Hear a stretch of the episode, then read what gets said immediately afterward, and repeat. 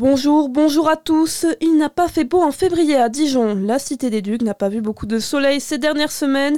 Seulement 143 heures d'ensoleillement ont été enregistrées par Météo News sur les trois derniers mois, soit un déficit de plus de 30% par rapport à la normale.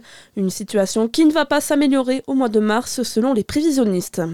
Une semaine après la création du collectif de patients contre le dysfonctionnement de l'hôpital de Lons-le-Saunier, les médecins de l'hôpital réagissent à leur tour.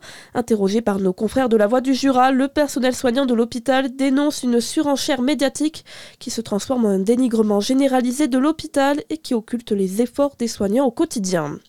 Ils étaient déjà 18, ils passeront cette année à 47. Gabriel Attal a dévoilé hier la liste des 29 départements supplémentaires concernés par l'expérimentation du RSA sous conditions. La Saône-et-Loire en fait partie.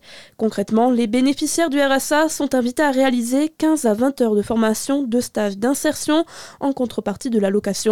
En Côte d'Or, le dispositif était déjà en place. La généralisation de la mesure sera pour 2025.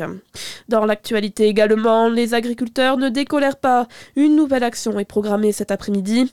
Appel de la coordination rurale à une mobilisation paysanne et citoyenne pour réclamer notamment un revenu paysan.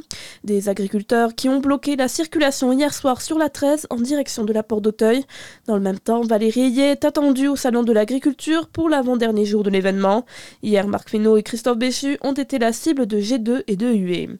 Un mot de sport et les espoirs de remonter en Ligue 2 s'éloignent de plus en plus pour le DFCO. Les Dijonais rencontrés hier soir Cholet et c'est une défaite de buts à 1. Et puis en balle, c'est un match qui s'annonçait difficile. Le Dijon MH rencontré hier soir Nantes, deuxième du championnat, pour la 19e journée de Star League. Et malgré une première période convaincante où les Dijonais ont su répondre face aux Nantais, le DMH s'est tout de même incliné 47 à 34.